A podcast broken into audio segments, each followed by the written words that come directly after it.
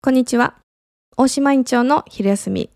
こちらのラジオは整備士エステサロンペペの協賛で行っております。はい、今日は30回目のラジオになっております。昼休みということなので、いつも喋らないお話をしたりとか、プライベートなお話をしたり、少しハマってる情報とか、あと体のワンポイントケアとかアドバイスとかもで、あのお話できたらなと思います。はい。もう1月末とかになってきてるんですけども1年もう最初の1ヶ月早いですねあっという間ではいもうお正月終わったらもう次は あの皆さん大好きな バレンタインがもうすぐやってまいりますね。あのチョコの季節なんですけどももう年末こうね楽しみ事とか食べ事が増えててお正月もまあやっぱ美味しいものが増えててで2月 チョコがやってくるみたいなねもう忙しいですね。あの忙しいというかもう食欲の暴走が止まらない。本当に。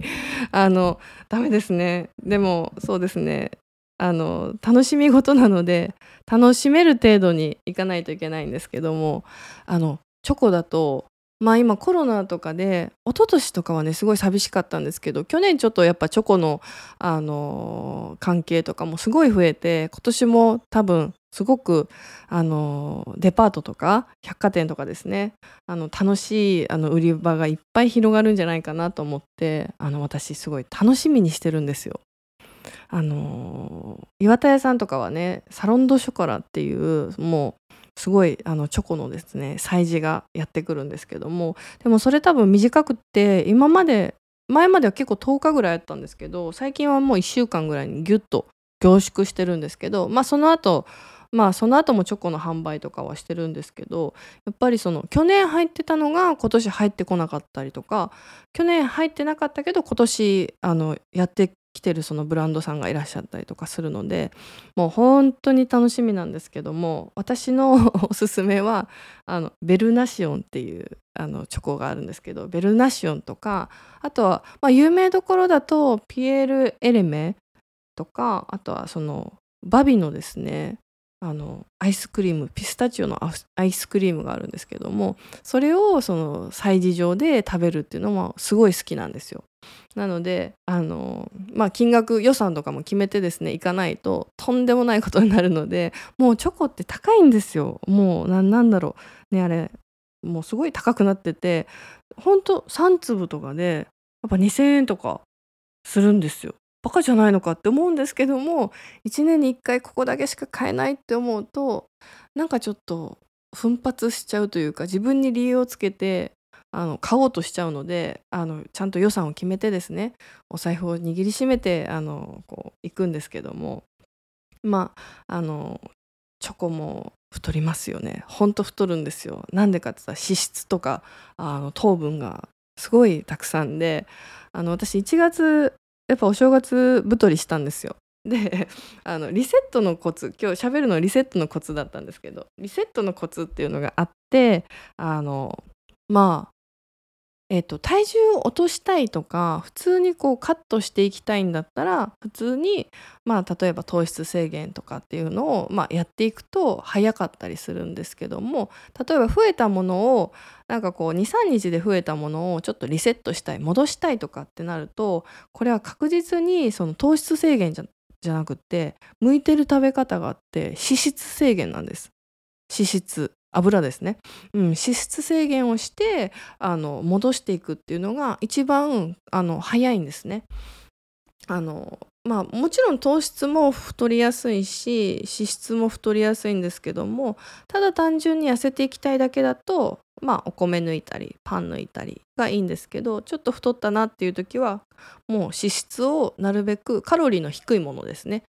えーとだから例えばチーズとかだと糖質制限だと OK なんですけど、まあ、リセットしたい時っていうのは脂質チーズは脂質になるのでそういうものは選ばない。ちょっとなるべくカロリーが低いもの油がこう少ないものとか、えーと、お肉とかでも脂身じゃなくて、えーと赤身を選んでいくとかあのそういうものをこうやっていった方がリセットは整いやすいです。でやっぱその太りやすい要素って糖質と脂質のダブルパンチなんですよ。もうこれはとにかく脂肪に変わりやすいのであの、まあ、飲み事とかでも大体これセットですよね。あのまあ唐揚げとかパスタとかあのピザとかなんかこういろいろこうやっぱり混ざってると思うんですけどこれはもうリアルに すごくこう脂肪に直結するのであの本当に太るんですけど本当にこう痩せたいリセットしたいっていう時はそこをしっかりこう抑えていくっていうのが大事です。でお菓子食べちゃうとか間食が止まらないっていう方はあの基本的には3食の食事をしっかり大事にとってあげると完食したいとかおやつ食べたいっていう欲求が湧かなくなるんですね。あの結局は体ってすごいその防衛本能があるのであの栄養が足りてないよとかカロリーが十分足りてないよって思うと食欲が増すようにできちゃってるのでその1回の食事のバランスが悪かったりとか栄養素が足りてなかったりすると甘いものが急に欲しくなったりとかなんかこうおやつが食べたくなったりとかなんかついつい何かこう探しちゃったりとかするんですけどもそういった方はちょっとそのまあ3食の中を見直してあげるっていうのが一番早いですね。で本当にやっぱり難しいなって言われる方いらっしゃるんですけど一番痩せていく食事っていうのは和定食お魚があってなんかお汁があってご飯がこうあってでちょっと副菜野菜の副菜があるっていうのが一番これをこうきちんとこう自分の食生活に取り入れていくと栄養のバランスも取れるしそういう脂質っていうのも多すぎないので一番いいですね。お肉かお魚で痩せたいかって言ったらやっぱお魚の方がもちろんその脂質は低くなるので痩せやすいっていう状態になりますね。もうなんかダイエットっていろんな食べ方があるじゃないですか。朝をたくさん食べるとか夜を抑えるとかいろんな食べ方があるんですけどもなんかその自分のライフスタイルでその向いてる合う合わないとかあの、まあ、気軽にできるとかちょっと難しいとかってあると思うんですけどもその、まあ、状況に合わせてその痩せ方を、まあ、3種類ぐらい持っとくとあの